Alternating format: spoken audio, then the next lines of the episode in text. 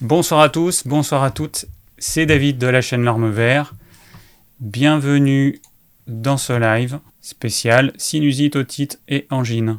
Et avant ça, eh ben on va, euh, je vais vous partager mon actu de la semaine ou maintenant mon actu des deux semaines. Je vais commencer par vous parler du froid.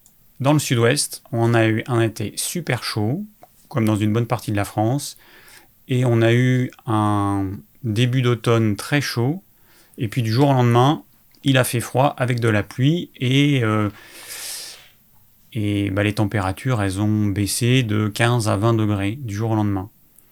Et la première semaine, euh, je me les suis gelés, mais bien comme il faut. Alors, j'habite dans une vieille maison, on a fait des travaux. Euh, ces travaux ont fait que notre conduit de cheminée, il, était, il a fallu l'enlever. Donc il fallait que je le refasse. Et puis, je m'y suis pris un peu tard. Je pensais que le mois d'octobre, il allait être super beau comme l'année dernière. Résultat, pas de moyen de chauffage dans une maison euh, semi-enterrée dans la terre et avec le, bah, le froid et l'humidité qui sont arrivés. Donc ça a été dur. Euh, j'ai dû, en plus, mon bureau, je l'ai déménagé dans une pièce qui n'est pas chauffée pour pouvoir avoir une chambre d'amis. Donc j'ai vraiment eu froid. J'ai expérimenté le froid euh, de façon un peu électrochoc, au point que je devais, euh, j'ai dû prendre une bouillotte, me la mettre sur le ventre, me couvrir les pieds, ce dont j'ai pas besoin habituellement. Voilà, donc l'exposition au froid cette année, elle a été, elle a été assez radicale. Alors maintenant, bah, mon corps il s'est adapté, c'est plutôt pas mal finalement ce côté euh, inattendu euh, et un peu avec un effet électrochoc a obligé mon corps à s'adapter plus vite. Donc euh, bah, je vais continuer à, avoir mon bureau dans une pièce qui ne sera pas chauffée, qui va descendre en dessous de 15 degrés, donc ça fait vraiment froid quand on reste assis. Mais bon, je vais voir si je peux arranger les choses parce que c'est dans une partie qui est encore en travaux. Et bon, j'ai pas trop le choix. On verra. En tout cas, c'était pour vous parler de l'exposition au froid. Euh, il fait froid et humide. Alors, suivant les régions de France, il fait plus ou moins froid. Mais quand euh, nous, on avait des températures entre 30 et 35 degrés, et quand on descend à 12 degrés, je peux vous dire que pour le corps, ça fait une sacrée différence. Il y a aussi la douche froide qui, euh, bah, qui, est pas mal. L'eau est vraiment devenue froide, pareil, quasiment d'un coup. Voilà, au début, ça a été un petit peu euh, légèrement euh, gênant. Et puis, puis le corps il s'habitue assez vite. Alors si je compare par rapport aux autres années, parce que ça va faire trois ans que, je fais la douche froide, j'ai commencé en décembre 2017, euh, forcément l'adaptation était plus lente les années passées.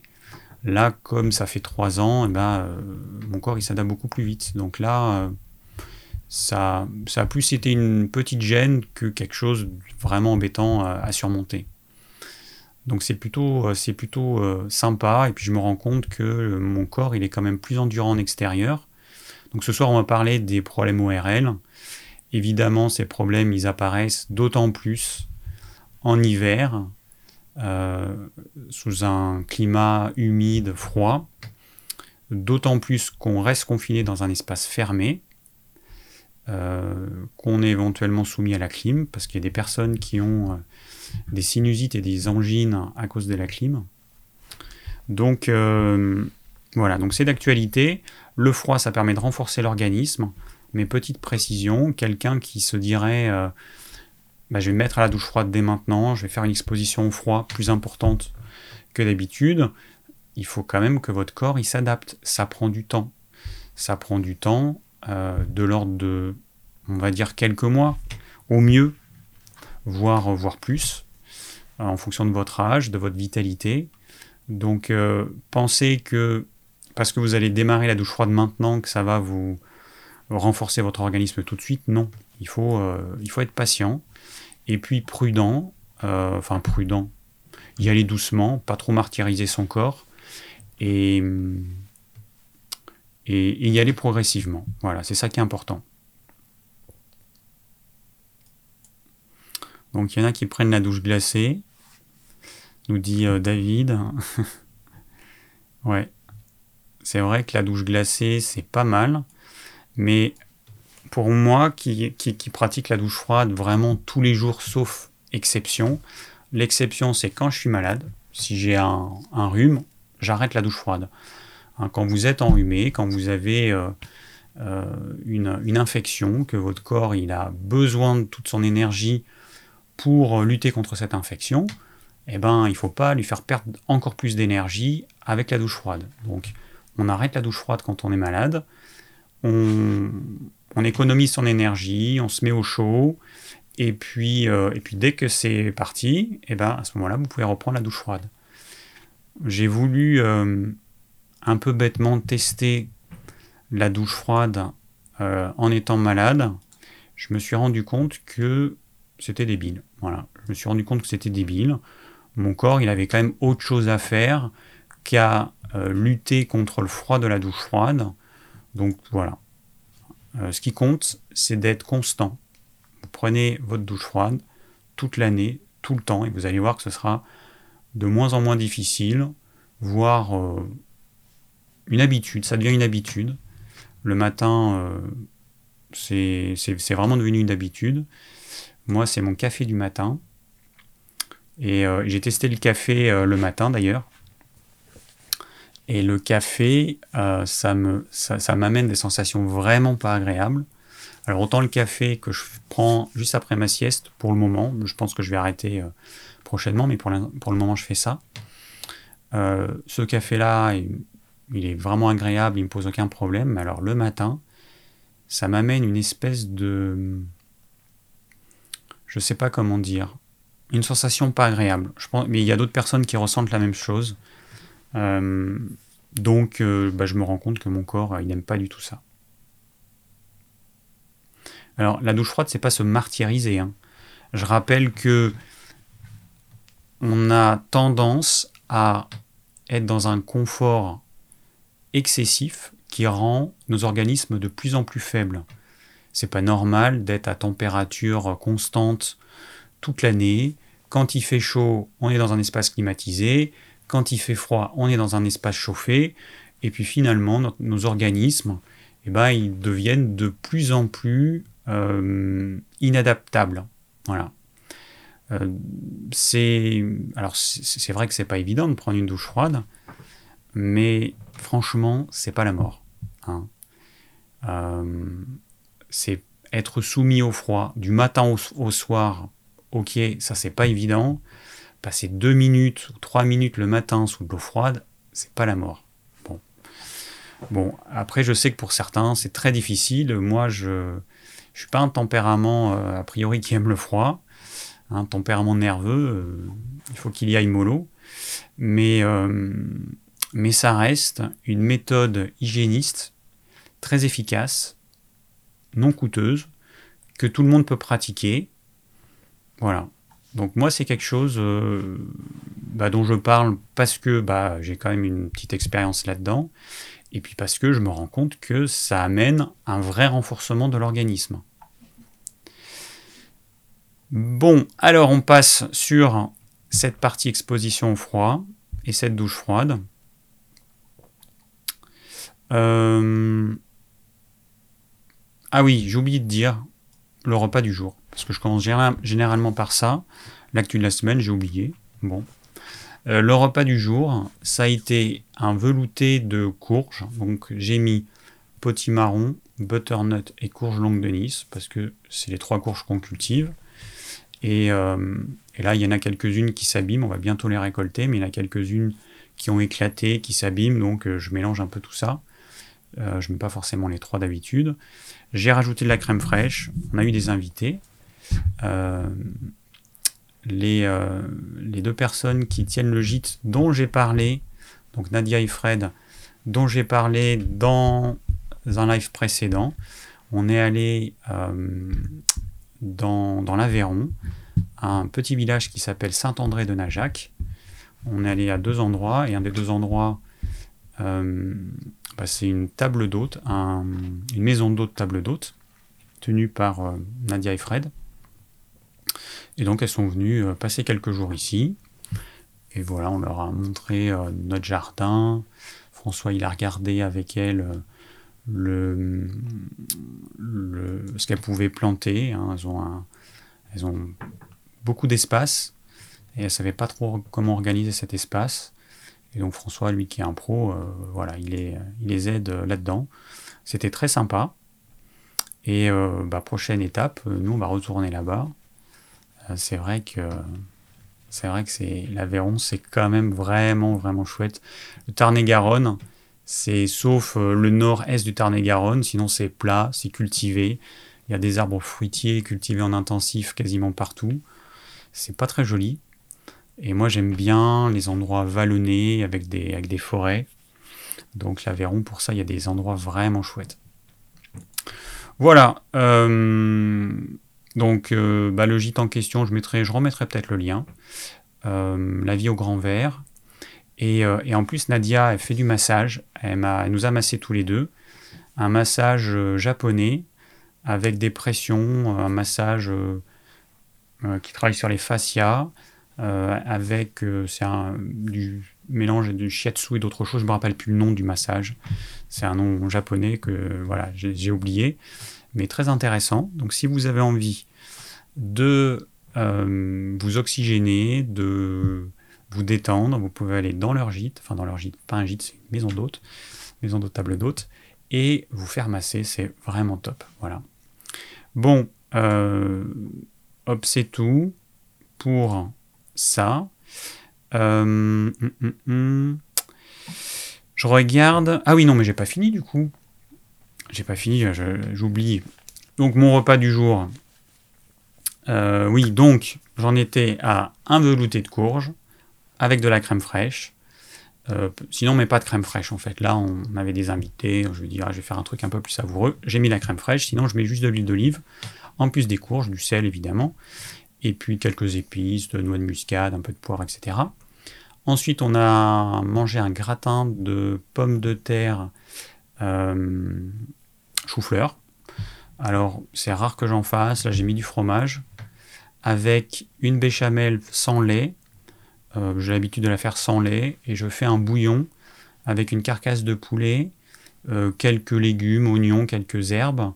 Et puis c'est ce bouillon que je vais utiliser en guise de lait. Donc ça fait une béchamel goûteuse et sans lait. Voilà. Bon, il se trouve que j'ai quand même mis du lait parce que j'ai mis un peu de fromage. Et il y avait du comté et euh, du morbier. Voilà. Bon, c'était pour le côté festif. Mais sinon, je fais sans. Et puis, et puis c'est tout. Hein. C'est pas mal comme repas. Et euh, ce soir, après le live, eh ben, ce sera une soupe de légumes. Légumes, euh, je mets à peu près tout ce qu'on a. En ce moment, là, la soupe, j'ai mis euh, courgettes, donc différents types de courges.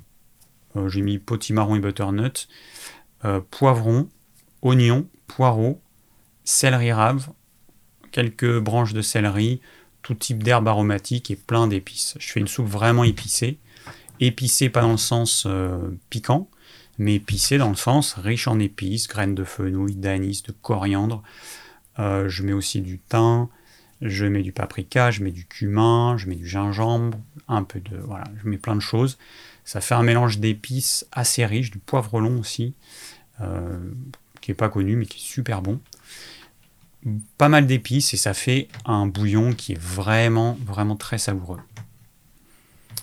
Euh, pas de dessert. Bah, le dessert, aujourd'hui, aujourd'hui j'ai pris tartine de pain au sarrasin, beurre cru et chocolat. Voilà. Et là, les desserts, quand les filles étaient là, on a mangé. Elles nous ont fait une très bonne tarte avec un fond de tarte avec un, une compotée de figues et euh, une tarte pomme-poire. Elles ont ramené aussi des yaourts euh, au soja euh, qu'elles font elles-mêmes et elles sont végétariennes donc voilà donc j'ai fait du coup des repas végétariens bon après il n'y a rien d'extraordinaire. Mais, mais, du coup quand on fait un repas végétarien la problématique la problématique ah oui c'est ça que je voulais dire. Et puis je conclurai là-dessus.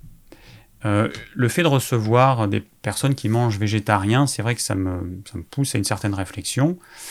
Euh, je me rends compte, et elles se rendent compte, qu'elles mangent trop de céréales et trop de légumineuses, ce qui entraîne un inconfort digestif euh, certain, une lourdeur, digestive, une baisse d'énergie, donc là, il y en avait une des deux, c'était après le repas, enfin ou même pendant le repas, assez rapidement après. Bon, mais en gros, l'idée, c'est que il y a quelque chose qui va pas. Voilà, il y a trop, trop de glucides, trop de glucides euh, dans les repas végétariens, et ça, c'est un vrai problème. Et je ne sais pas trop comment conseiller les personnes végétariennes qui veulent absolument rester végétariennes, sans faire d'écart. Parce que le problème, c'est qu'elles vont manger beaucoup d'œufs. Généralement, pendant une période, ça va. Ça peut aller, puis un jour, on peut vraiment avoir un écœurement et du coup, on se retrouve quand même très limité. Il reste juste les produits laitiers.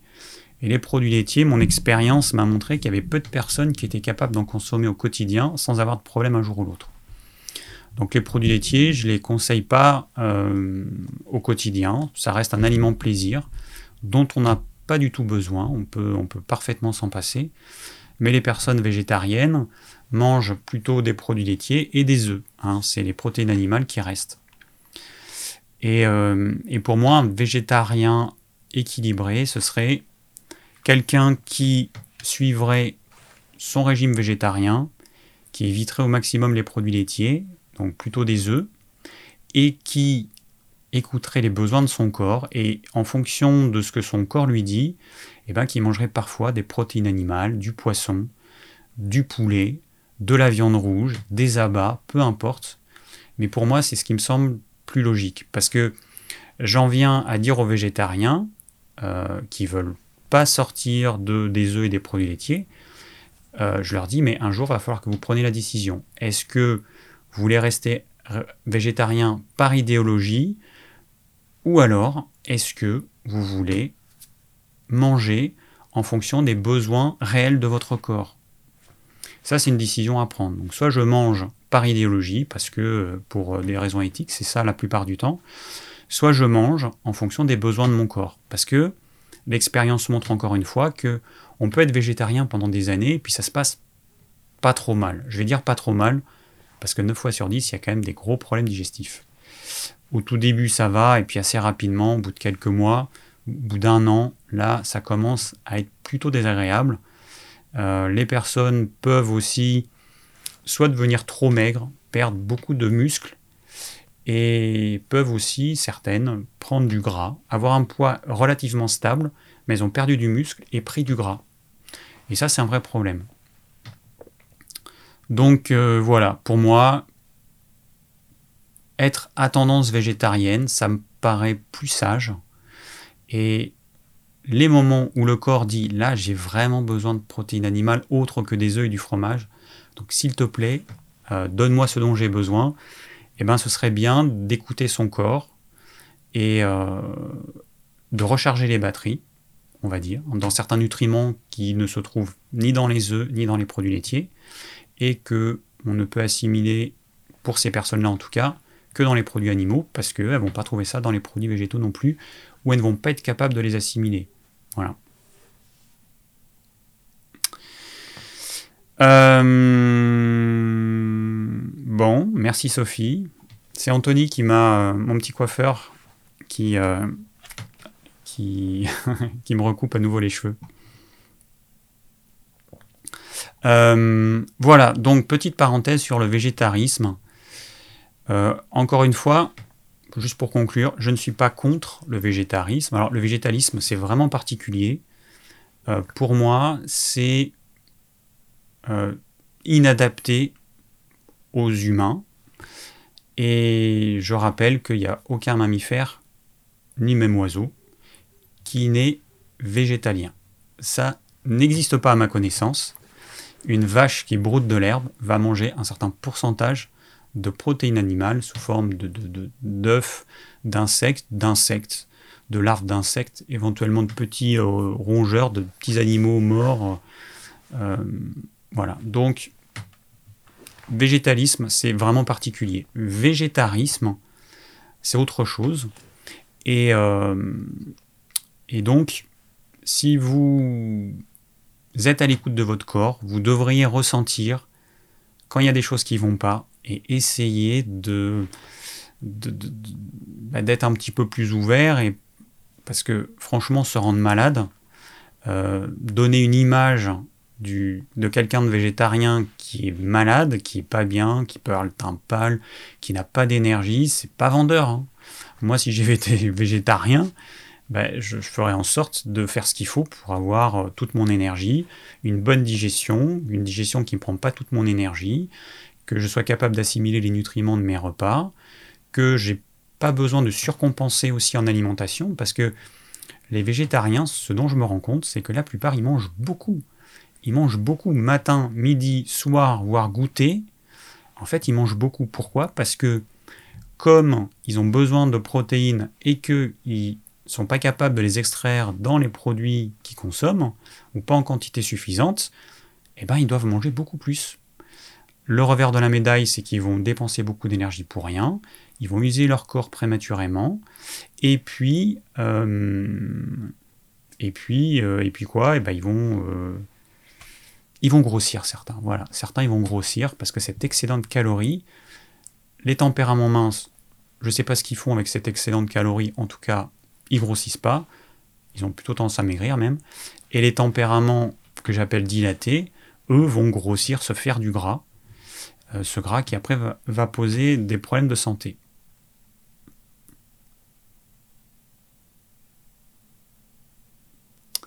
Alors, ouais, Petit témoignage, le berger, j'ai été 10 ans végétarien, puis 4 ans vegan, et à la fin j'avais plein d'inflammations depuis 2 ans que je remange omnivore.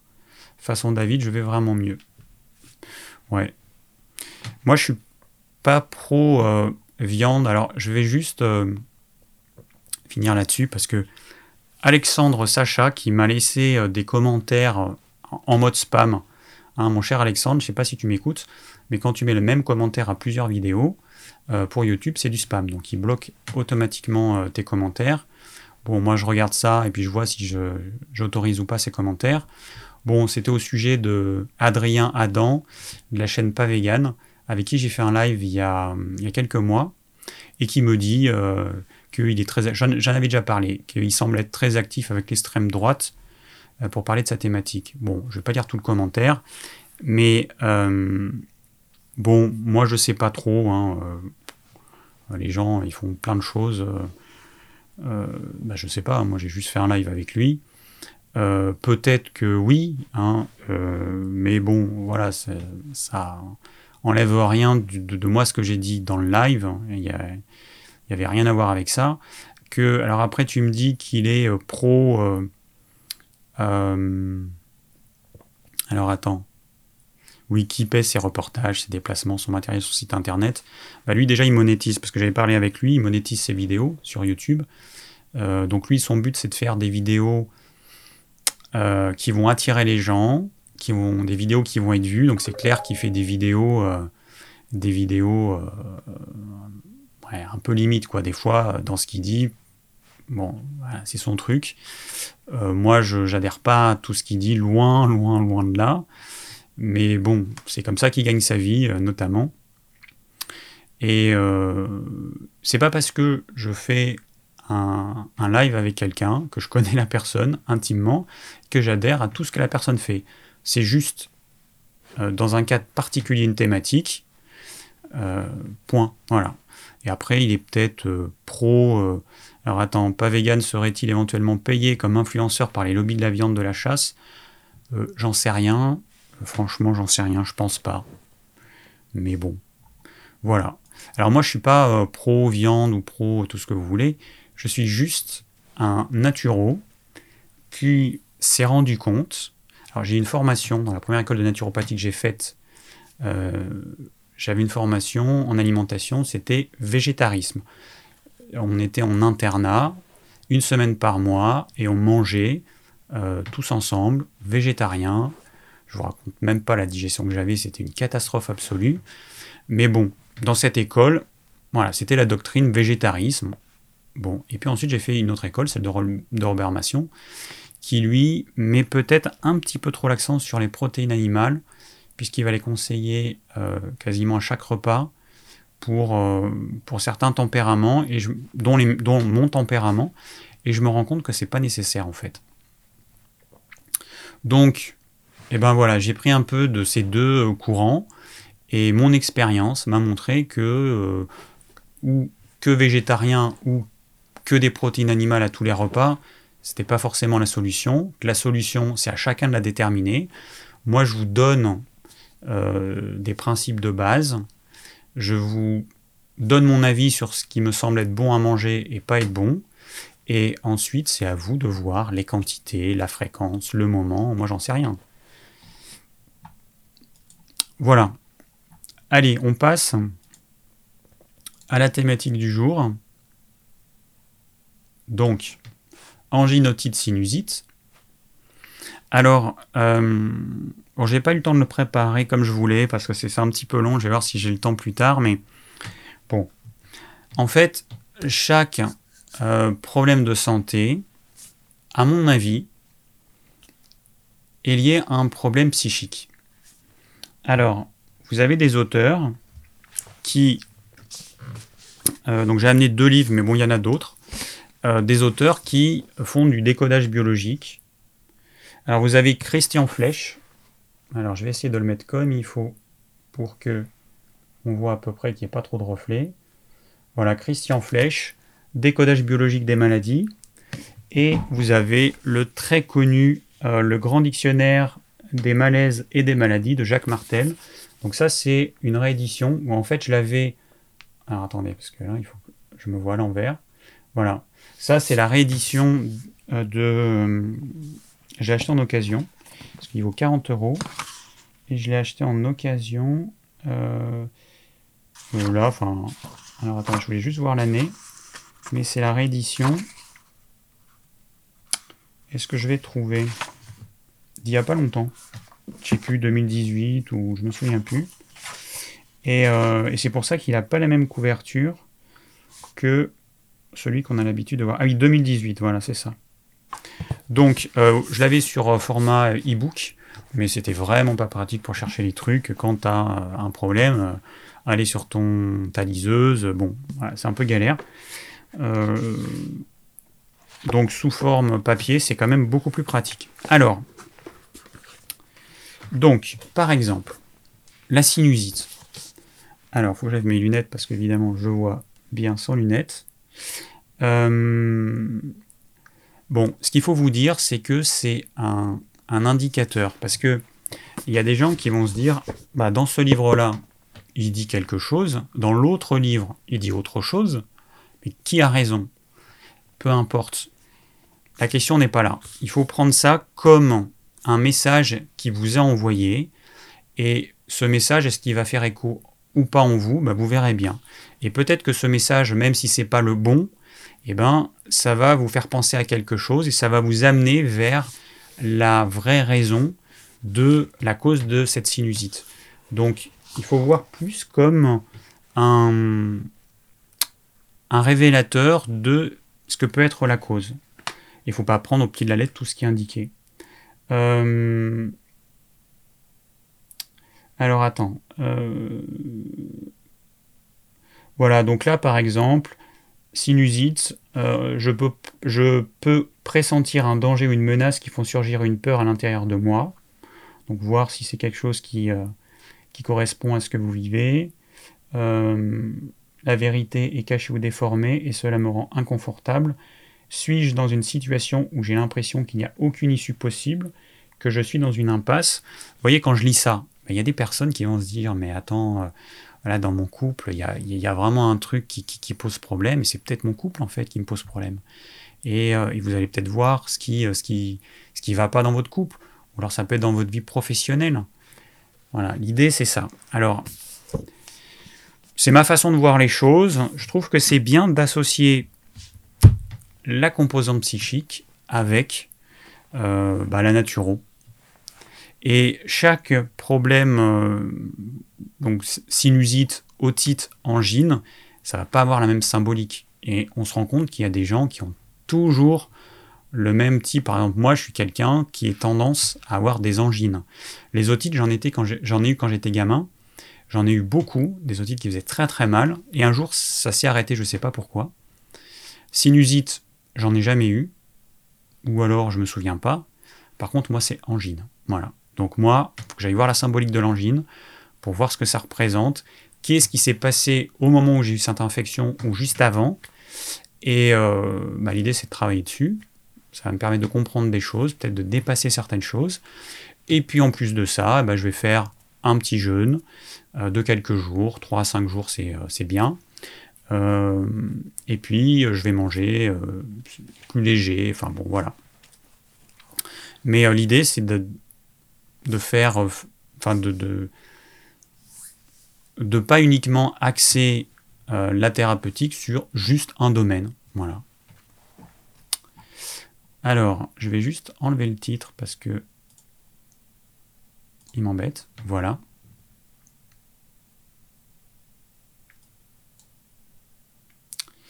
Euh... Je sais pas pourquoi vous parlez de coiffeur.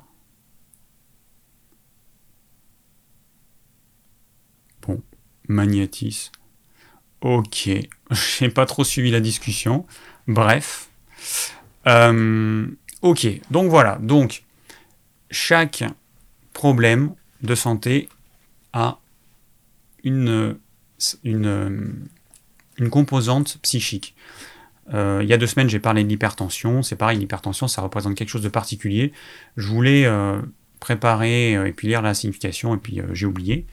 Je vais essayer d'être euh, prendre plus de temps pour préparer les lives. Euh, bah là, ça a été un peu compliqué. Là, là ça a été vraiment compliqué. Euh, en plus, on a notre oufeuse qui, qui, qui, est partie. Enfin, en plus, pas en plus.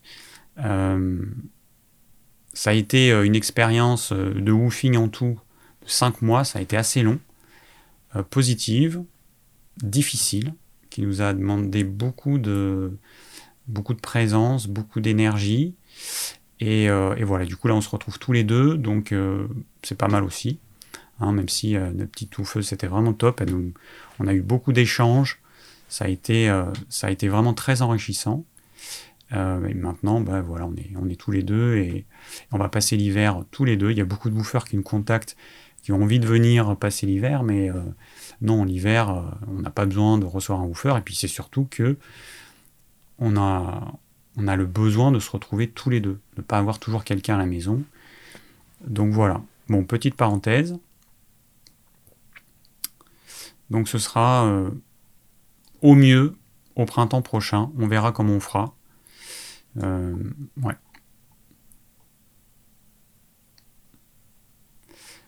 Ok, je regarde en même temps la, discussion. Euh, donc, eh bon, on va démarrer avec les questions. Alors, première question. Euh, on prête, donc c'est Marguerite qui me dit on prête au vinaigre de cidre beaucoup de vertus, qu'en penses-tu? Merci de ta réponse. Alors, le vinaigre de cidre, euh, c'est pas la même chose que le vinaigre de vin. C'est pas les mêmes acides. Dans le vinaigre de cidre, vous allez avoir beaucoup d'acide malique, euh, alors que dans le vinaigre de vin, vous allez avoir beaucoup d'acide acétique. Et euh, ces, acides n'ont pas le même effet suivant les personnes. Moi, je sais que j'ai énormément de mal avec le vinaigre de cidre. C'est un truc que je trouve horriblement acide, alors que le vinaigre de vin, c'est quelque chose qui aurait tendance à m'attirer. Euh, donc, tous les vinaigres ne sont pas équivalents, et il n'y en a pas un qui est meilleur que l'autre. C'est en fonction de chacun.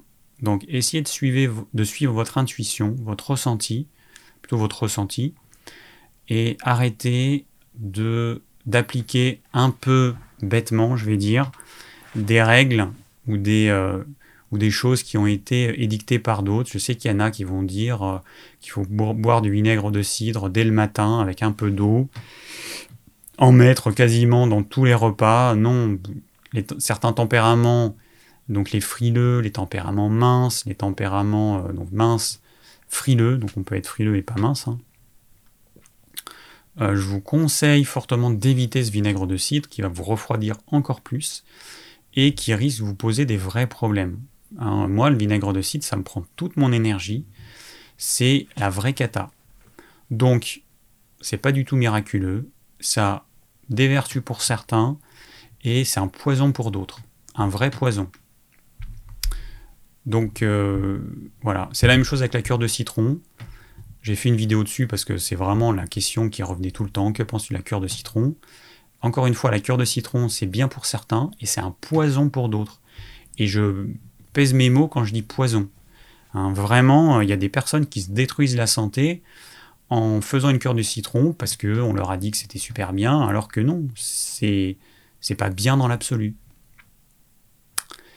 Euh, le vinaigre de cidre, ça peut être utilisé pour les personnes qui ont une insuffisance de production d'acide chlorhydrique. Pour certains, ça fonctionne. Euh, mais ça dépend de ce que vous mangez, parce que ou alors il faut le prendre une heure après le repas. Si vous mangez des féculents, des farineux, pain, patrie, pommes de terre, etc., le vinaigre de cidre va neutraliser la salive et donc va empêcher la prédigestion des glucides complexes par la mélèse salivaire. Donc attention, euh, bon, j'ai fait des vidéos dessus, donc vous regardez, hein, je ne vais pas tout répéter à chaque fois. Euh, voilà, bon, hein, c'est simple.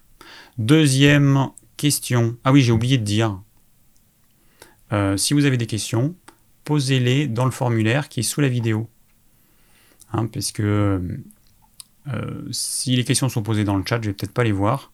Donc vous avez un petit formulaire à remplir, vous avez un lien, vous cliquez, hop, vous remplissez. Euh, et voilà, c'est aussi simple que ça. Alors attendez, je reviens dans mes fenêtres. Hop. Deuxième question, Martine, qui euh, me dit bonsoir, je fais régulièrement des sinusites, je pense manger correctement, je comprends pas, peut-être est-ce dû à un éventuel émonctoire encrassé. Alors, je pense manger correctement. Mon expérience avec les personnes que, j'ai en consultation, c'est qu'il y en a peu qui mangent vraiment correctement en fonction des besoins de leur corps. Parce que manger correctement dans l'absolu, bon, ça ne veut pas dire grand-chose. Manger en fonction de mes besoins du moment, ça, ça a du sens. Et, euh, et donc, voilà, j'ai mis un doute sur le fait que peut-être que tu manges peut-être pas vraiment ce dont ton corps a besoin, ou peut-être qu'il y a des erreurs que tu fais jour après jour et qui, euh, bah, mois après mois, année après année, peuvent poser problème à ton corps. Bon, c'est une supposition, hein, mais c'est vraiment, il est tellement, enfin c'est tellement fréquent les erreurs alimentaires des gens pourtant qui écoutent mes vidéos et qui euh, qui mangent trop de certains trucs qui leur convient pas, trop d'oléagineux, ça c'est hyper fréquent. Les oléagineux, c'est vraiment un truc, encore une fois, à la mode, mais on n'est pas fait pour en manger autant. Il y a des gens qui pensent que parce que euh, certains disent que c'est bon, qu'on peut en manger euh, tous les jours. Pas non. Je t'invite à. Alors, des livres sur le décodage biologique, donc il y a celui de Christian Flech, celui de euh, Jacques Martel qui, est très bien également. Euh, bon, c'est vraiment différent. Peut-être que celui de Jacques Martel, il est un peu plus cher. Hein. Celui-là, 29,90. Et celui de Jacques Martel, 40 euros. Mais bon, encore une fois, moi j'ai acheté en occasion. Il avait juste petite euh, déchirure ici, là. Et en fait, euh, moi je m'en fous. Hein. Je l'ai payé, je sais plus, peut-être 25 euros au lieu de 40. Donc voilà. Donc regardez, vous allez peut-être le trouver en occasion. Mais euh, moi, je t'invite à regarder sur la composante psychique. Vraiment, vraiment, vraiment. Effectivement, tu peux avoir un émonctoire euh, qui est encrassé, donc euh, l'idéal, l'idéal absolu. Tu as une sinusite qui démarre, tu te fais un petit jeûne. Alors, ce serait bien que tu entraînes ton corps à faire des petits jeûnes euh, assez régulièrement, 36 heures une fois par semaine, 3 jours une fois par mois. Euh, tu y vas progressivement parce que si tu fais ça, le jour où tu en auras besoin, par exemple si tu as une sinusite, eh ben, tu sauras comment ton corps réagit et tu n'auras plus les petits euh, symptômes désagréables qu'on a quand on démarre les, les jeûnes. Donc le jeûne, c'est vraiment magique. Hein. Franchement, pour tous les problèmes ORL, moi ce que je recommande, c'est le jeûne. Angine, otite, sinusite, rhinopharyngite, tout ce que vous voulez, vous faites un petit jeûne de quelques jours, de 3 à 5 jours, C'est vraiment top. La douleur a disparu, donc la douleur de l'angine, la douleur de l'otite, de la sinusite, la douleur disparaît. Alors, moi, mon expérience au niveau des angines, c'est que ça disparaît en 24 heures. J'ai eu des angines toute ma vie d'adulte, d'adolescent à adulte, toute ma vie, vraiment jusqu'à il n'y a pas longtemps. J'ai testé énormément de choses, vraiment beaucoup de choses. Chlorure de magnésium, les huiles essentielles, euh, les oligoéléments, euh, tous les trucs externes, la propolis, enfin tout ce que vous voulez. La seule chose qui a vraiment fonctionné, qui me, qui me soulage vraiment et qui casse le mécanisme, parce que moi ça commence par une angine et ensuite ça va en rhume. Et ben, le seul truc qui a fonctionné et qui fonctionne encore et encore, c'est le jeûne. Voilà. Donc c'est pour ça que je peux que conseiller le jeûne. C'est gratuit, tout le monde peut le faire. Euh, et puis, euh, puis ça fonctionne surtout. Ça fonctionne et ça fonctionne parce qu'il y a un vrai travail en profondeur. Donc là, pour les personnes qui ont des émonctoires qui sont saturés, vous faites un petit jeûne et là, vous allez à la fois avoir une action sur la sinusite, sur le petit signal d'alarme et une action plus en profondeur sur la cause biologique, c'est-à-dire peut-être que là c'est un encrassement des émonctoires, et c'est pour ça que c'est vraiment génial. Donc euh, voilà pour la sinusite. Alors. Ah. J'ai Samu qui me dit Bonsoir, c'est une suggestion de live. Physiologie, biologie, j'ai tellement de questions qui ne trouvent pas de réponse simple, comme euh, la fonction des amygdales, de l'appendice, du thymus, du nerf vague. Tu as l'air calé dans ce domaine. J'aimerais beaucoup un thème comme ça. Alors, euh, bon, euh, j'ai des connaissances, mais euh, j'ai pas. je suis pas capable de répondre à toutes les questions d'ordre physiologique. Donc, si je fais un thème, quand il y a des choses que j'ai oubliées, parce qu'il y a plein de choses que j'ai oubliées, eh ben, je potasse un petit peu avant le live. Et du coup, je ne suis pas sûr que je sois capable de répondre à toutes les questions en direct. Ou alors il faudrait que je lise les questions avant pour voir euh, dans certains thèmes euh, bah, ce qui me fait lacune, enfin les lacunes que j'ai pour pouvoir me, rafraîchir la mémoire. Voilà. Donc euh, non, je pense pas que je ferai ça.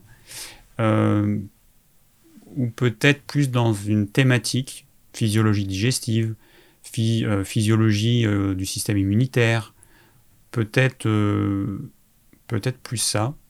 Je sais pas, je vais voir, mais en tout cas c'est intéressant. À ce propos, bon, je fais un peu les trucs dans le désordre, mais c'est pas grave. Hein. ah oui, je vais répondre à ta question, Elise.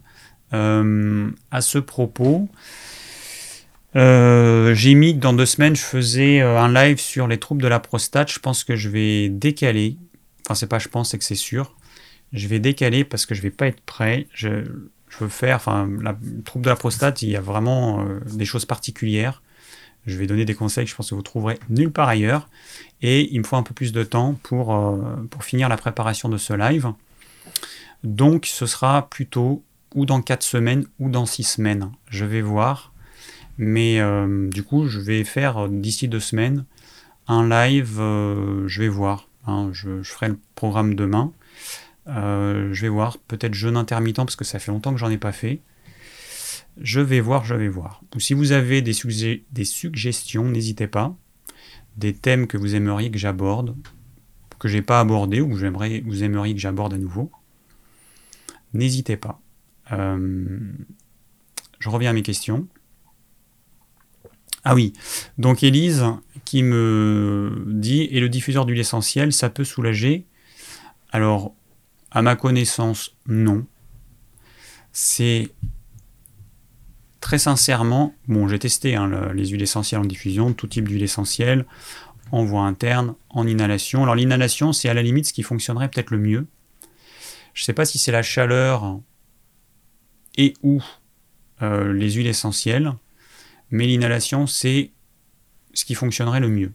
pour euh, les sinusites et pour les angines. Mais je ne sais pas si le corps s'adapte, mais au bout d'un moment donné, ça fonctionne plus ou plus suffisamment. Après, euh, les huiles essentielles, c'est pas quelque chose d'anodin. Il y a des gens qui ont tendance à trop utiliser les huiles essentielles. Je rappelle qu'il y a beaucoup d'huiles essentielles qui sont des perturbateurs endocriniens. Donc c'est pas anodin. Certaines huiles essentielles, quand on les prend euh, en inhalation, hein, ça va rentrer euh, par les voies respiratoires dans le sang. Donc ces huiles essentielles, elles peuvent saturer votre foie, parce que votre foie, il va devoir neutraliser ces molécules chimiques. Euh, et ça peut saturer le foie, et à terme, vous pouvez avoir des problèmes. Donc, l'huile essentielle, c'est pas à utiliser n'importe comment. Ponctuellement, ça a du sens, mais tout le temps, attention. Et si vous utilisez des huiles essentielles assez régulièrement, notamment en diffusion, alternez les huiles essentielles, alternez les mélanges, et puis surtout laissez des pauses. Euh, la meilleure chose à faire pour une pièce, c'est de l'aérer. C'est vraiment la meilleure chose à faire. Il faut aérer les pièces. Et euh, alors l'encens, j'en parle pas. Hein. L'encens, c'est vraiment un truc. Euh, ça charge l'environnement de substances toxiques. Donc c'est vraiment pas fait pour les espaces clos. Euh, le papier d'Arménie, ça va être pareil. Et les huiles essentielles, bah oui, il faut, euh, il faut faire attention. C'est pas du tout euh, anodin. Alors, cigale, ensuite.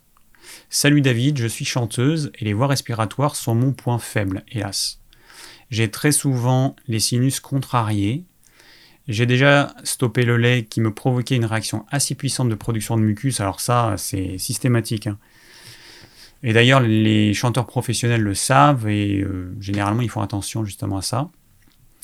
Et, euh, et, le blé, donc produits laitiers et blé, donc tu as stoppé. J'ai déjà un peu moins de problèmes, mais il n'empêche, je m'aperçois que l'acidité pose aussi problème. J'ai un doute avec les sardines également, Bref, il devient compliqué de s'alimenter sereinement à force. Que, recommandes-tu comme euh, attitude à adopter? Et surtout, peux-tu me conseiller sur la manière la plus efficace et rapide de stopper la production de mucus quand elle se présente? Ainsi que celle euh, pour dégager les sinus. J'ai déjà un pot neti. Euh, que mettre dans l'eau Merci infiniment par avance. Tu sais quoi? J'aurais aimé t'avoir comme frangin. J'aime énormément ton franc-parler et ton état d'esprit. Et merci pour tes vidéos. Bah écoute, euh, ça fait plaisir. Merci. Alors, oui, alors il y a plusieurs choses que je vais dire. Effectivement, c'est bien que tu parles euh, de du neti et donc euh, de la douche nasale. j'aurais dû l'amener mon, mon... Je l'ai pas ici. Bon, bref. Alors, bon, si déjà il y a une production de mucus, ça veut dire que tu manges des choses qui ne conviennent pas à ton corps. Il n'y a pas que le blé qui entraîne une production de mucus, il y a l'excès de consommation de céréales, de légumineuses, de glucides complexes ou simples. Trop de choses qui ont un goût sucré, trop de pain, pâtes, riz, pommes de terre, quinoa, millet, sarrasin, tout ce que tu veux. Trop. Trop par rapport aux besoins de ton corps. Tout simplement. Donc ça, il n'y a pas que le blé en fait. Hein. Il ne faut pas croire qu'il n'y a que euh, ce qui contient du gluten. Non. L'alimentation idéale, pour moi, c'est une crudité en fonction de vos capacités digestives. Et ceux qui ont du mal avec les crudités vont plutôt se rabattre sur salade verte, euh, mâche, endive, euh, tout ce qui est feuillu, épinards. Et ceux qui n'ont pas de problème eh ben, pourront manger des carottes râpées, betteraves râpées, céleri rave râpé, euh, fenouil, tous les types de choux, euh, du radis noir, etc. Une crudité avec de l'huile d'olive, du sel ou du tamari, du poivre, des herbes aromatiques. Ensuite, un repas qui contient une protéine animale et euh, protéines animales, ça va être des poissons, enfin du poisson, des œufs, euh, du poulet, du canard, de la volaille en général, du bœuf, des abats, du foie, du cœur, voilà, des, des gésiers. Alterner les sources de protéines animales, ça c'est important. Et des légumes cuits. Et moi, dans les légumes cuits, je mets pas les féculents, pas de pommes de terre, pas de patates douces. J'y mets uniquement les courges, et puis tous les légumes. En été, on a les aubergines, les courgettes, les poivrons, les haricots verts. On, a, on peut manger du fenouil, on peut manger du céleri, euh, du poireau, oignon, du chou cuit. Qu'est-ce qu'on a encore? Bon, etc. Hein. Des carottes, voilà. Mais euh, pour la plupart des gens, les féculents, c'est pas nécessaire. Pour les gens qui ont des travaux de force, les sportifs, les vrais sportifs, les personnes euh, qui sont soumises au froid hein, toute la journée, elles auront euh, besoin ou elles pourront manger euh, des féculents. Mais pour les autres, l'excès de féculents, il entraîne des vrais problèmes de santé. l'excès d'acidité, effectivement, à limiter ou à supprimer, surtout en saison froide à partir de maintenant, il faut vraiment faire attention. Euh, alors, il y a un truc qui est pas mal, c'est la douche, la douche nasale. Donc le neti, c'est une espèce de petit arrosoir hein, avec un, contenant comme ça qui, qui, est tout petit, 10 hein, cm sur 10 à peu près, un petit tuyau, on met, euh, voilà, en supposant que ce soit ça, on met dans une narine, on incline l'arrosoir, on incline la tête, l'eau, elle va passer par une narine, euh, et puis elle va ressortir par l'autre, en passant par euh, certains sinus. Et on fait pareil de l'autre côté. Et ensuite, quand on a fini, on s'incline vers l'avant, on tourne la tête un peu à droite, parce qu'il peut y avoir de l'eau qui va couler encore, et puis on fait pareil à gauche, et puis on se mouche. Voilà. Alors la douche nasale, c'est pas pareil que juste mettre un petit peu d'eau salée et puis, euh, et puis se moucher. C'est vraiment de l'eau qui coule, qui passe par euh, un sinus, pas par tous les sinus évidemment, hein, mais euh, qui va libérer une partie des voies respiratoires et c'est vraiment un confort. Alors qu'est-ce qu'on met dedans?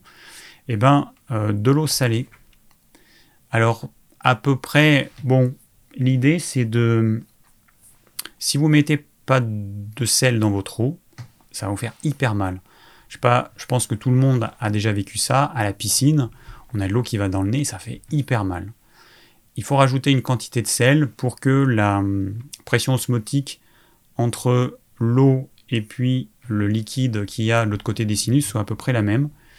Et, euh, du coup, ça correspond à généralement pour un. Alors on appelle ça aussi un lota. Euh, une cuillère à café rase généralement de sel. vous mettez du gros sel gris non raffiné et euh, vous le diluez bien avec de l'eau tiède. Vous mettez votre doigt, votre doigt c'est votre thermomètre. Vous remuez et puis si jamais ça vous fait mal, généralement faut remettre un petit peu de sel. Si vous en mettez trop, vous allez sentir que ça fait une sensation désagréable. Donc essayez de voir en fonction du contenant de votre euh, lota ou neti, euh, essayez de voir la quantité de sel qu'il faut. Euh, et, ça, c'est vraiment un truc qu'on peut faire au quotidien. Tous les matins, on peut se faire une petite douche nasale. Pour les personnes qui sont sujettes aux sinusites, ça peut être pas mal.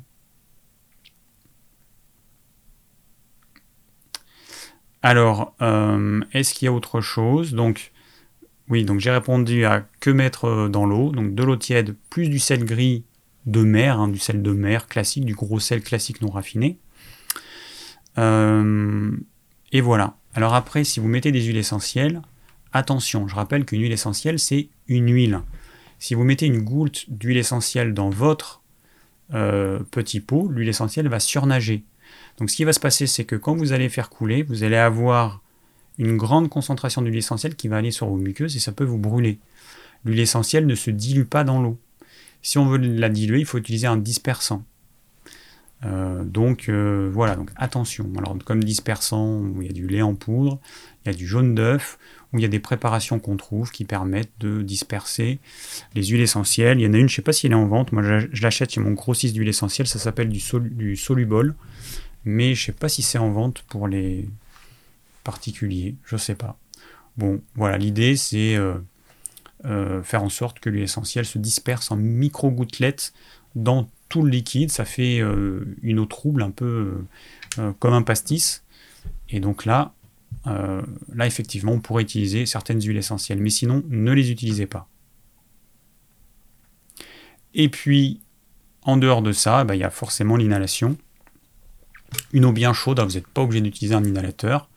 Hein, vous prenez une casserole, vous mettez une serviette sur votre tête avec de l'eau euh, bouillante et euh, vous pouvez mettre une ou deux gouttes de certaines huiles essentielles. Alors attention, pas n'importe lesquelles, parce que vous avez des huiles essentielles, évitez tout ce qui est menthe, parce que ça va vous faire pleurer. Euh, vous pouvez mettre du romarin cinéole, vous pouvez mettre de l'eucalyptus radiata, de l'eucalyptus globulus, du thym à géraniol ou à linalol, du ravinsara, du sarro, bon, etc. Il y en a plein d'autres, mais voilà ce qui me vient. Vous pouvez mettre du lavandin, de la lavande fine.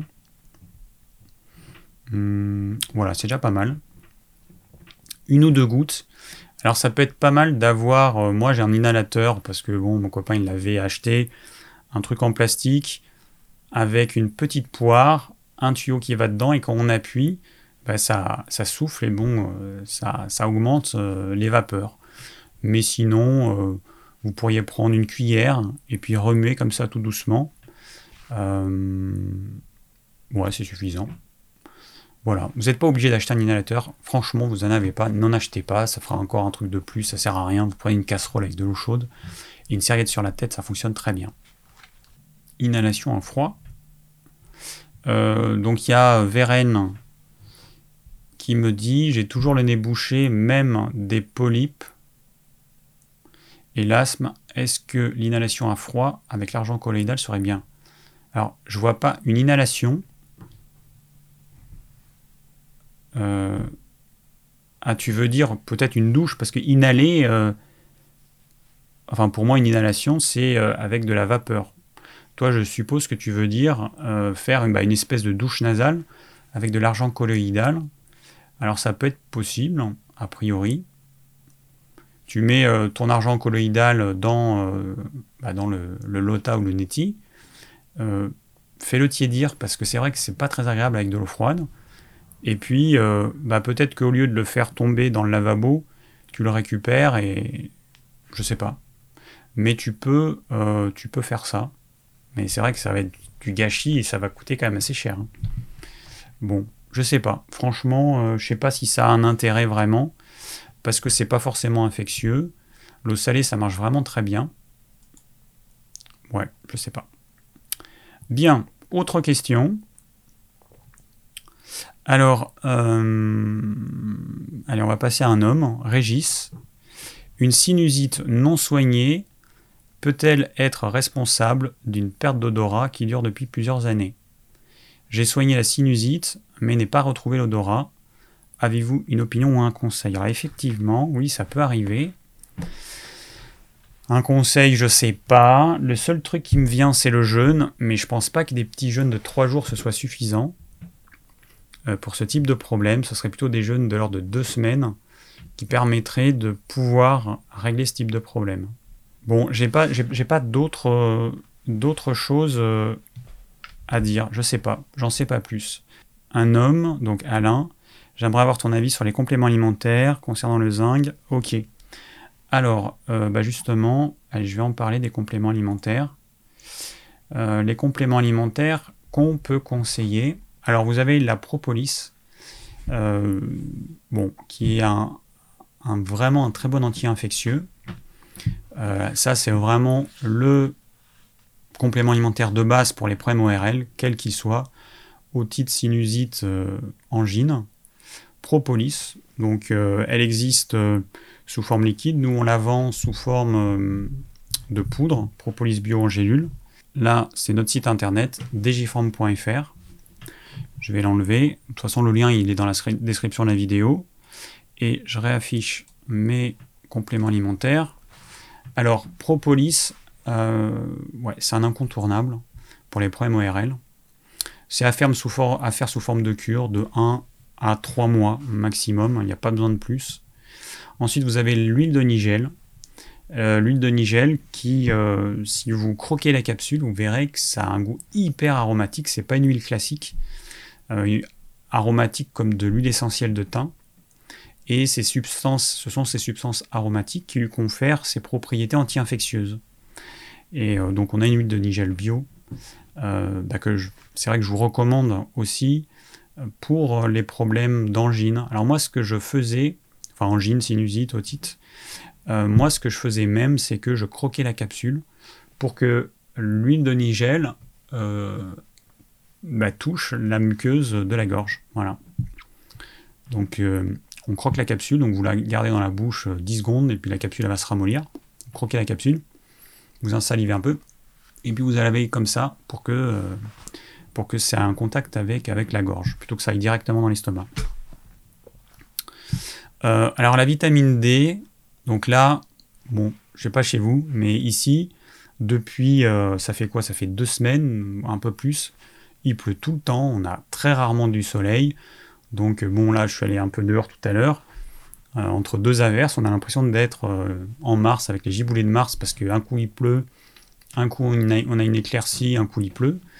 Et on a eu de la pluie tout le temps. Du coup, l'exposition au soleil, elle est limitée. En plus, on est habillé, hein, puisque ça va se limiter au visage et aux mains, éventuellement. Et encore, euh, moi, euh, bah, là, tout à l'heure, euh, j'avais des gants. J'ai déplacé un tas de bois, donc j'avais des gants. Donc mes mains n'étaient pas du tout exposées. Donc la vitamine D, c'est un incontournable. Je rappelle que la vitamine D, on en a beaucoup parlé pour bah, le côté qui participent à l'assimilation du calcium, mais une des fonctions principales de la vitamine D, c'est au niveau immunitaire. Donc, en hiver, ben, on se rend compte qu'on a plus d'infections, peut-être parce que on est en carence de vitamine D. L'autre raison aussi, c'est parce qu'on est, on vit dans des espaces confinés, donc on, on a des espaces où il y a moins d'oxygène, où les éventuels virus ils restent dans la pièce et puis on est soumis à ces virus constamment, alors que si la pièce est aérée, bah, les virus ils circuleraient et ils ne resteraient pas dans la pièce. Donc voilà, il y a plusieurs raisons qui font qu'on a plus de, maladies euh, de ce type en hiver. Mais la vitamine D, la carence en vitamine D, c'est un vrai problème. Donc nous, on on la propose sous deux formes, la vitamine D, soit sous forme liquide, donc des petits flacons en gouttes, vous mettez une à trois gouttes par jour, soit sous forme d'huile de foie de morue qui contient naturellement de la vitamine D plus d'autres choses, qui contient aussi des oméga 3, de la vitamine A et d'autres nutriments comme dans les produits naturels qui ne contiennent jamais que un nutriment. On parle du nutriment principal ou des quelques nutriments principaux, mais tous les produits naturels, c'est ça qui est bien, c'est qu'ils contiennent plein d'autres choses qu'on n'a peut-être pas encore identifiées d'ailleurs. Donc l'huile de foie de morue, c'est euh, voilà, c'est soit l'huile de foie de morue, soit la vitamine D en petit flacon. Et puis nous avons ensuite euh, le complexe d'oligo-éléments incontournable aussi, le cuivre, or, argent. Alors il y a beaucoup de gens qui le connaissent. Moi j'en prenais déjà quand j'étais gamin. C'est ce que mon père euh, me, donnait et parce que c'est son sa nature on avait un médecin, une, médecin homéopathe de famille, et donc c'est elle qui conseillait ça. Donc moi j'ai utilisé ça depuis que je suis gamin. Euh, c'est un anti-infectieux, et puis bon, ça agit aussi sur les surrénales, la cortico-surrénale, mais euh, euh, c'est bien aussi de se faire une cure. Un à deux mois, pas besoin de faire plus. Un à deux mois, c'est des peteurs bouchons doseurs, vous prenez un à deux bouchons espacés, ça peut être matin, midi, matin, soir, midi, soir. C'est pas très important. Mais si vous prenez deux prises, il faut que ce soit espacé. Il y a des personnes qui me demandent, mais si je prends les deux prises en un coup, non, ça n'a aucun intérêt. Il vaut mieux prendre un demi-bouchon deux fois par jour que un bouchon entier une fois par jour. Voilà, la fréquence est plus importante que la quantité. Et ensuite, et ensuite, qu'avons-nous? Euh, L'huile de foie de requin. Alors l'huile de foie de requin, bon je rappelle, hein, c'est euh, c'est pas euh, les requins ne sont pas chassés pour faire l'huile, c'est plutôt les, les, les, matières qui ne sont pas consommées. Ce qui est vendu dans le commerce, dans l'alimentation humaine, ce sont des roussettes et des saumonettes qui sont déjà euh, pelées, vidé, il n'y a plus la tête, il n'y a plus la queue, il n'y a plus rien. Et pour faire l'huile de foie de requin, eh ben, les sociétés qui font les huiles, elles vont valoriser des matières qui normalement seraient jetées. Donc les foies des, roussettes, des saumonettes sont recyclés pour faire l'huile de foie de requin. Voilà. Notre huile de foie de requin, c'est le même fournisseur que l'oméga 3 800. Donc euh, au niveau qualité, vous avez pareil le label euh, XO, vous avez top qualité, garantie avec 20% d'alkylglycérol, une traçabilité sur les matières premières et tout. Bon, après vous pouvez aller voir euh, hein, sur le site. mais voilà, l'huile de foie de requin, donc ce qui est intéressant, ce sont les alkylglycérols qui ont une action sur différentes choses. Sur le cholestérol, ça permet de normaliser le, cholestérol, mais euh, au niveau immunitaire, ça a une action vraiment, vraiment très intéressante. Elle est recommandée euh, pour les personnes qui, euh, qui ont eu des traitements anti-cancer, traitements classiques, parce que ça va les aider à, à retrouver déjà leur énergie, une formule sanguine à peu près normale, et ça peut même être pris pendant le traitement. Voilà. Euh, c'est pas un anticancéreux, mais ça va hmm, augmenter le. Alors ça va déjà diminuer les effets secondaires de la chimio, ce qui est quand même pas anodin, et puis ça va permettre de normaliser la formule sanguine qui est complètement déséquilibrée à cause de la chimio. Et donc la personne, elle a moins d'effets secondaires, elle supporte mieux sa chimio, la chimio est plus efficace, donc euh, voilà, donc l'intérêt de l'huile de foie de requin, c'est là. C'est pas du tout un anticancéreux euh, euh, et à prendre que ça, comme certains le recommandent. je pense que j'ai tout dit.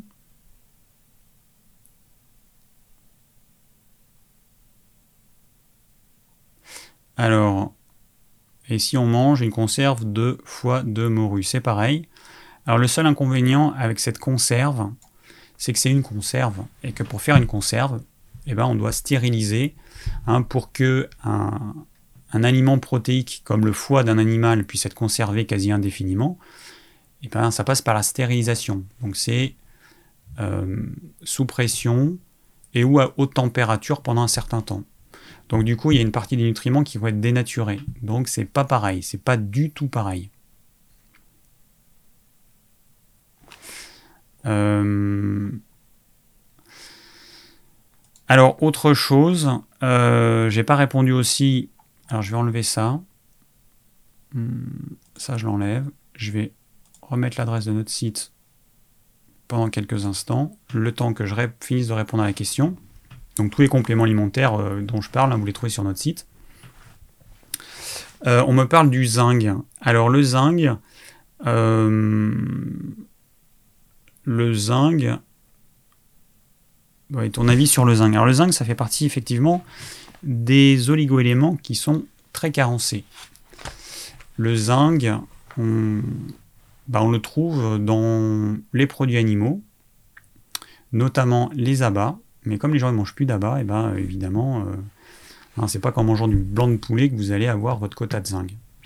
Le zinc, euh, on en trouve énormément dans l'huître, donc nous, on a un complément alimentaire qui s'appelle de la chair d'huître. Donc c'est pas la coquille qui est utilisée, c'est la chair. Et euh, c'est ce que je conseille euh, comme, euh, comme produit naturel pour, pour se supplémenter en zinc. Voilà, là on a une forme vraiment naturelle, directement assimilable. On va avoir prochainement un complément alimentaire d'ici quelques semaines qui va contenir du bisglycinate de zinc plus de la chair d'huître, ce qui va permettre d'avoir un taux de zinc plus important pour les personnes qui sont vraiment carencées, qui ont besoin de zinc absolument. Euh, donc il va falloir patienter quelques semaines. Et euh, en attendant, on a la chair d'huître qui a le gros avantage d'apporter pas que du zinc, ça apporte de la taurine sous forme naturelle, mais ça contient plein d'autres nutriments, et c'est vrai que le retour des personnes qui prennent de la chair d'huître, c'est un regain d'énergie, c'est plein plein de, plein de bénéfices qu'on n'aurait pas en prenant que du zinc. Donc c'est pour ça aussi que euh, bah, je conseille vraiment la chair d'huître. C'est vraiment top. Quel moment j'ai vu là dans, le, dans les questions? Euh, quel moment prendre le zinc bah, Je ne sais pas s'il y a une chronobiologie du zinc, j'imagine, hein, il doit y en avoir. Je sais que la vitamine C, la chronobiologie, c'est-à-dire le moment où l'assimilation est la meilleure, c'est vers 17 heures. Donc prendre son, la vitamine C le matin, ça n'a pas trop de sens. C'est plutôt dans l'après-midi. Et je rappelle que ça ne ça ne n'énerve pas. Voilà, ça n'énerve pas. Ça, c'est une croyance qui est erronée. Alors attendez, parce que là, il faut que je me remette ma fenêtre de chat. Hop. Ok. Voilà. Euh, hop. Donc la vitamine C, euh, si vous la prenez, je vous recommande de la prendre plutôt en fin d'après-midi. Et pour ce qui est du zinc, je ne sais pas. Euh, je ne sais pas s'il y a une chronobiologie dessus. S'il y en a qui savent, bah, n'hésitez pas à me dire. Le manque de zinc est mauvais pour le sommeil. Il y a un rapport. je ne sais pas s'il y a un rapport. C'est possible. Alors, le zinc, ça fait partie des oligoéléments qui ont un rôle, alors ils ont un rôle au niveau immunitaire, un rôle dans le système hormonal, euh, au niveau de la peau. Donc il y a probablement beaucoup de réactions biochimiques qui se font que grâce au, zinc. Alors je vais juste vous expliquer comment ça fonctionne. Les oligoéléments, ce sont des substances qui ont besoin d'être présentes en quantité faible, mais c'est absolument indispensable. En chimie, on parle de catalyseur. Quand on veut faire une réaction chimique, on mélange plusieurs substances. Et cette réaction chimique, elle prend un certain temps. Et on s'est rendu compte qu'en rajoutant ce qu'on appelle un catalyseur, qui, est qui peut être un minéral, et eh ben la réaction chimique elle va se produire 10 fois plus vite, 100 fois plus vite, 1000 fois plus vite. Et eh ben dans le corps, c'est exactement la même chose qui se passe. Les oligoéléments jouent le rôle de catalyseur. Ils sont nécessaires pour que certaines enzymes puissent fonctionner correctement. Sans eux, les réactions sont soit inexistantes, soit tellement lentes que c'est comme si elles étaient inexistantes. Donc c'est pour ça qu'on a besoin de ces oligoéléments, mais pas en grande quantité. Hein. ça reste des oligoéléments, ce ne sont pas des minéraux. Les minéraux, on en a besoin à une certaine quantité. Euh, les oligoéléments, on en a besoin, mais ce sont des quantités infimes qui varient suivant les oligoéléments. Parce que, bah parce que plus un oligoélément est utilisé un peu partout dans le corps, plus on a besoin de l'avoir dans une certaine quantité, et puis on a des oligoéléments qui sont utilisés que dans certaines réactions, et c'est pour ça qu'on en a besoin que dans des quantités beaucoup plus faibles. L'exemple, c'est le sélénium. Le sélénium, on en a besoin dans des quantités très très faibles, alors que le zinc, lui, on en a besoin euh, bah, dans des quantités plus importantes. Ça peut être 10 fois, 100 fois plus important que le sélénium, mais voilà, on en a quand même besoin. Euh, ah oui, je vais répondre à ces questions aussi. Je vois, euh, je vois les questions qui défilent. Donc, les oligoéléments, comme le zinc, par exemple, eh bien, il faut qu'ils soient quand même présents. Et c'est vrai que le zinc, on le trouve également dans euh, les céréales complètes, mais beaucoup de gens aujourd'hui ne mangent plus de céréales complètes, euh, donc euh, bah, plus de zinc non plus, ils mangent plus d'abat, voilà, donc il y a une vraie carence parce que l'alimentation, elle, elle supprime naturellement certains, certains oligoéléments qui avant étaient présents dans l'alimentation. Ne se posez pas la question. Hein. Euh, alors j'essaie de pas oublier parce que je veux faire euh, répondre à plusieurs choses en même temps. Euh, bon. Donc Élise, effectivement, le zinc peut avoir un effet sur le sommeil de par son action, notamment sur le système hormonal. ensuite, j'ai Daniel. Est-ce que prendre un complément alimentaire rompt le jeûne du matin? Oui. Alors moi je conseille, c'est vraiment quelque chose qu'on me demande très souvent, euh, je fais le pratique le jeûne intermittent. Sur les boîtes de compléments alimentaires, il y a marqué prendre matin, midi et soir, ou matin, midi, ou bon. Euh, moi je prends pas de petit déjeuner, je fais comment? Bah, C'est simple. Vous allez, euh, la quantité qui est conseillée sur une journée, vous allez la prendre sur deux repas ou un repas. Voilà, c'est l'idéal. Un complément alimentaire, oui, il va rompre un petit peu le jeûne, c'est un petit peu dommage de, rompre votre jeûne intermittent, même si ce ne serait pas dramatique. Mais moi, je conseille plutôt de prendre les compléments alimentaires au cours des repas. D'ailleurs, à ce propos, ça me fait penser à un truc. Euh, il n'y a pas longtemps, il y a une dame qui, qui, a appelé donc euh, à Digiform, c'est moi qui réponds la plupart du temps, et euh, qui me disait bah, qu'elle avait vu un complément alimentaire qui contenait tant de dizaines de milligrammes d'arpagoside, alors que notre arpagophytum, une gélule, ça contient 9 milligrammes. Mais en fait, ce qui se passe, c'est que nous, on donne la quantité pour une gélule. Et qu'il y a beaucoup de sites qui donnent la quantité pour euh, la quantité qui est conseillée par jour. Par exemple, un site qui va conseiller 6 gélules par jour, eh ben, il va dire qu'il y a, euh, par exemple, 40 mg d'arpagoside. Et la personne n'a fait pas attention, elle n'a pas fait attention que c'est 40 mg pour 6 gélules, mais pas pour une.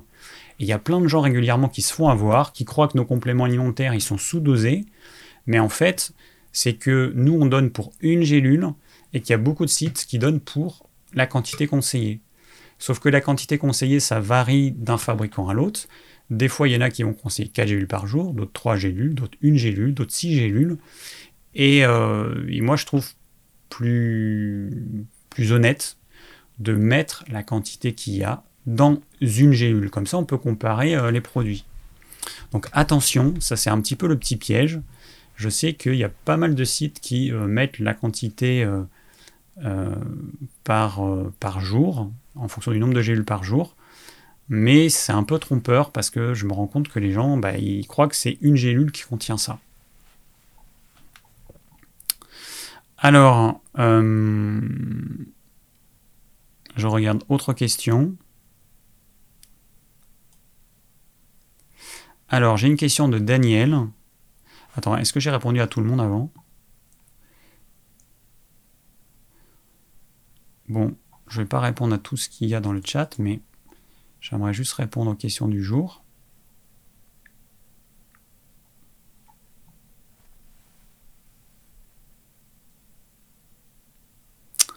Alors, il y a Anne-Marie qui me demande de faire un live sur les infections urinaires, parce que sa, sa fille en a régulièrement, et ça l'inquiète. Ouais. Alors ça, pour les infections urinaires, hein, faut voir la signification. Je crois que c'est un problème de territoire.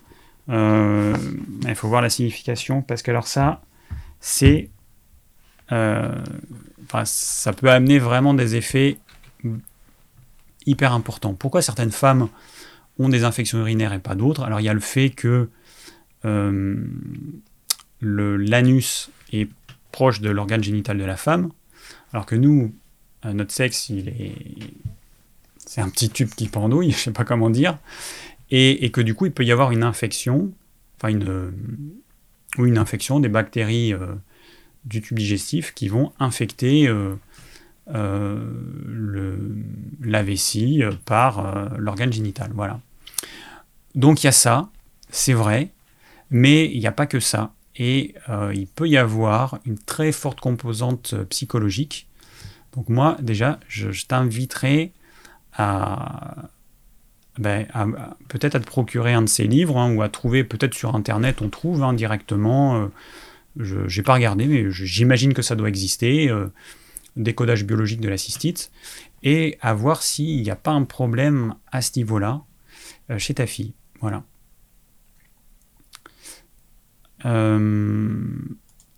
Alors j'en étais où?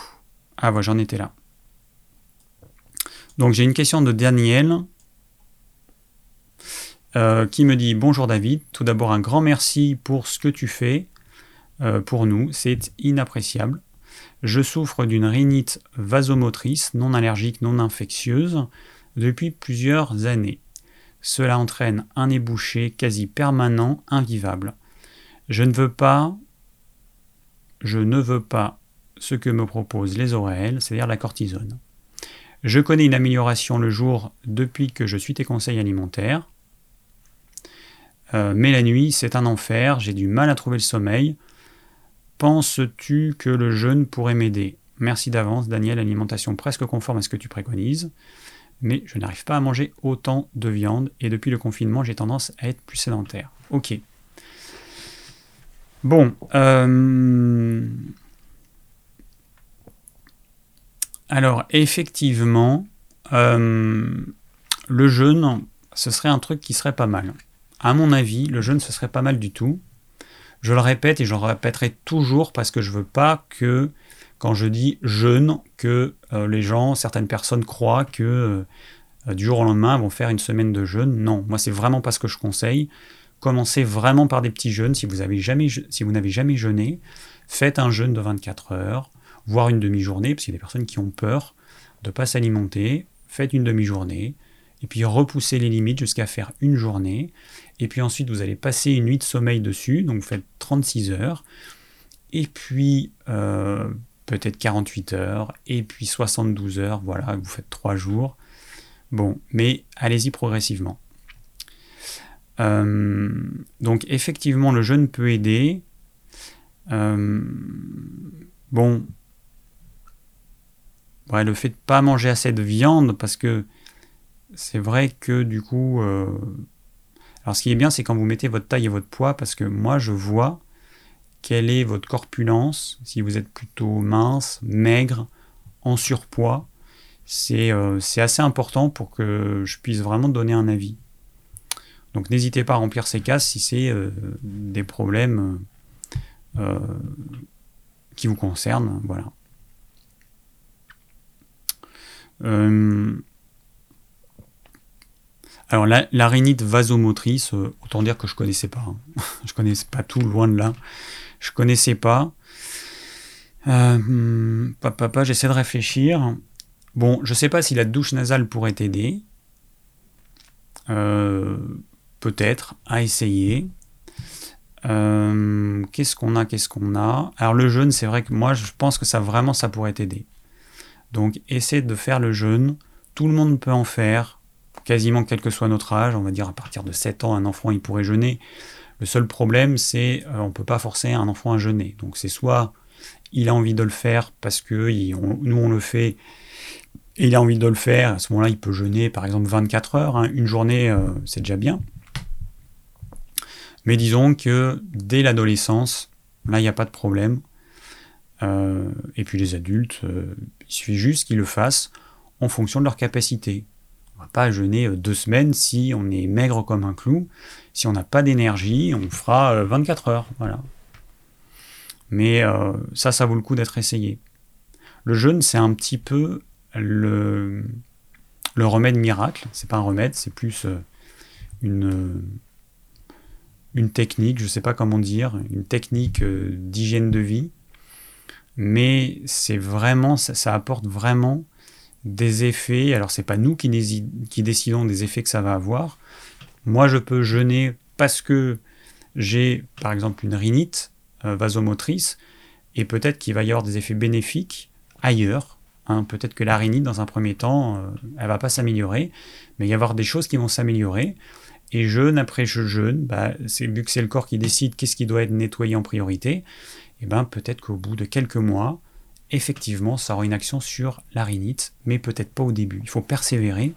C'est ça l'intérêt du jeûne, c'est que ça procure un vrai nettoyage du corps, mais c'est pas vous qui décidez des priorités, c'est votre corps qui décide parce qu'il y a une intelligence euh, derrière tout ça qui euh, qui, va au-delà de ce que je pense être le mieux pour moi maintenant.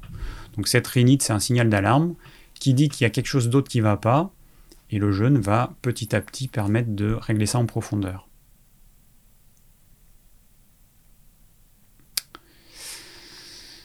Euh, alors MK qui dit bonsoir, je viens d'arriver, le mélange qui argent ça sert à quoi? Bah écoute, je t'invite à regarder euh, ce live en replay parce que là j'arrive à la fin et je vais pas répéter ce que, j'ai déjà dit.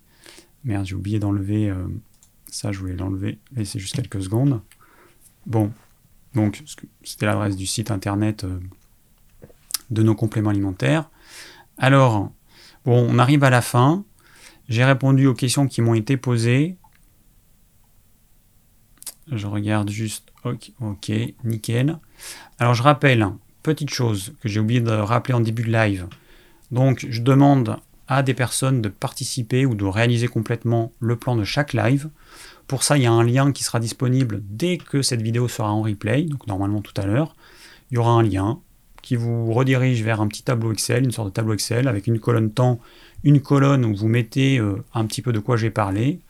Et, euh, voilà, c'est tout simple, il y a un petit exemple.